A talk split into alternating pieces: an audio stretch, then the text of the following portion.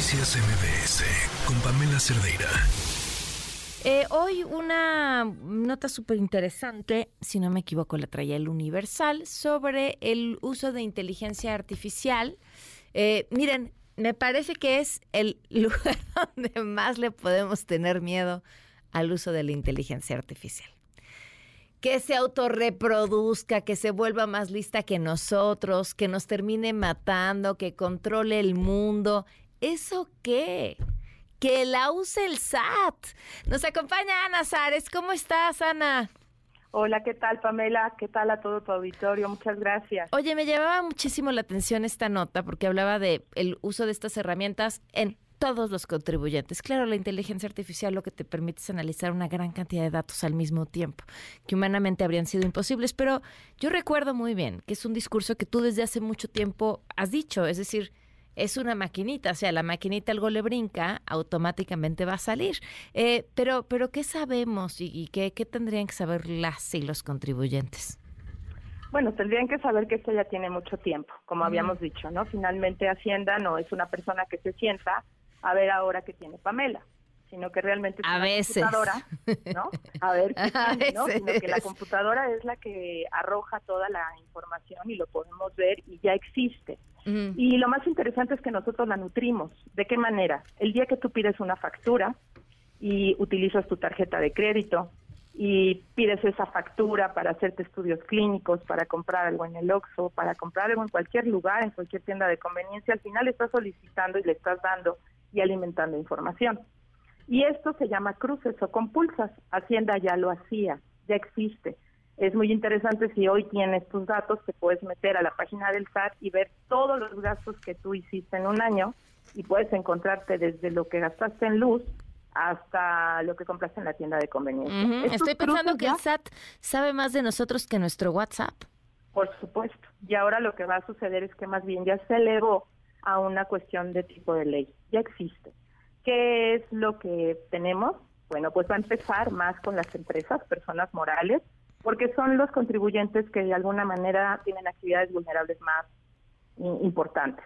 Pero después, pues con esta facilidad que puede tener, va a ir bajando a los contribuyentes a todos, a personas físicas, empresas, buscando siempre que la mayor recaudación y que se disminuyan las bases de evasión. Eso es lo que va a buscar. Estrenamos este año una herramienta que ya le permite al SAT, a las personas morales, conocer todo. El IVA que pagamos, cuánto fue lo que cobramos, cuánto tuvimos de eh, gastos, cuánto IVA acreditable. Prácticamente ya lo tiene todo. Y es la forma como va a estar buscando información. Esperamos que sin pasar por encima de la ley, ¿verdad? Pero por ahora, estos instrumentos les van a dar a ellos herramientas para contribuir y de alguna manera para fiscalizarlo. Oh, y hay que, si hay algo que reconocerle a este gobierno, es que en materia de recaudación ah, se han vuelto muy eficientes. Sí, es interesante. O sea, si buscamos los números, nos vamos a encontrar que si bien el presupuesto no tenía contemplado aumentos en impuestos, porque no lo hemos visto, creo que lo vimos en otros gobiernos, lo que sí nos hemos dado cuenta es que aumentó la base en cuanto a las revisiones justo tenemos revisiones de vigilancia profunda, por ejemplo, que suenan muy fuertes, pero en su mayoría lo que buscan son cruzar datos importantísimos. ¿Cuáles? Fundamentalmente dos cosas. Retenciones, aquello que las personas morales les retenemos a los de honorarios, de régimen simplificado y demás, porque rápidamente ellos pueden identificar que tú como empresa te quedaste con un dinero que no es tuyo, ya sea de empleados o de terceros. Y a partir de ello, hacer el cruce y decir ese dinero es mío y presumir que no se lo has pagado. Y a partir de ello, con la información que tú les proporcionas, empezar con esa intención de recaudar más. Eso es una de las principales y justo como ello han aumentado su recaudación por este tipo de situaciones que antes pues se nos pasaban porque no teníamos el tiempo, los recursos y ahora el empate de la información, o sea, los cruces serán más eficientes usando este tipo de tecnologías. ¿Recomendación para quienes nos escuchan? Pues mira, recomendación básica me parece que una de las primeras es revisar aquello que solicitamos en facturas, sin duda. Eh, para las empresas, todos aquellos que son empresarios, desde los más chiquitos, empresas grandes, chiquitas, pequeñas, lo que sea, yo siempre les pido que sean las retenciones lo que más vigilen, porque es lo primero que de alguna manera no hay manera de evadir ni de manera de que tú puedas incluso solicitar nada de, apoyo. ¿Por qué?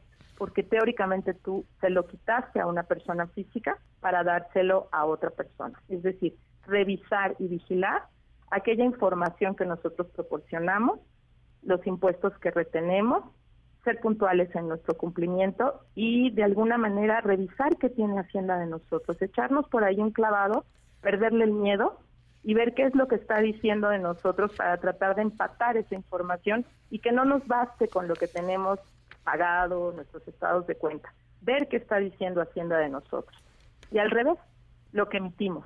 También nosotros haciendo nuestras facturas, revisar de qué manera las hacemos, qué datos tenemos y empezar a revisar para que nosotros nos empecemos a fiscalizar de lo que les decimos a ellos. Uf, ok. Pues Ana, te agradezco muchísimo siempre tu claridad y disposición para explicarnos estos temas. Aquí seguimos. Muchas gracias y una felicitación a todos y un aplauso para los que se están preocupando de esto. ya vino con todo, ¿eh? Ya no va a haber regreso. Yo no creo que ya regrese. Muchísimas gracias. Un abrazo. Ana Sares, fiscalista de Sares Contadores.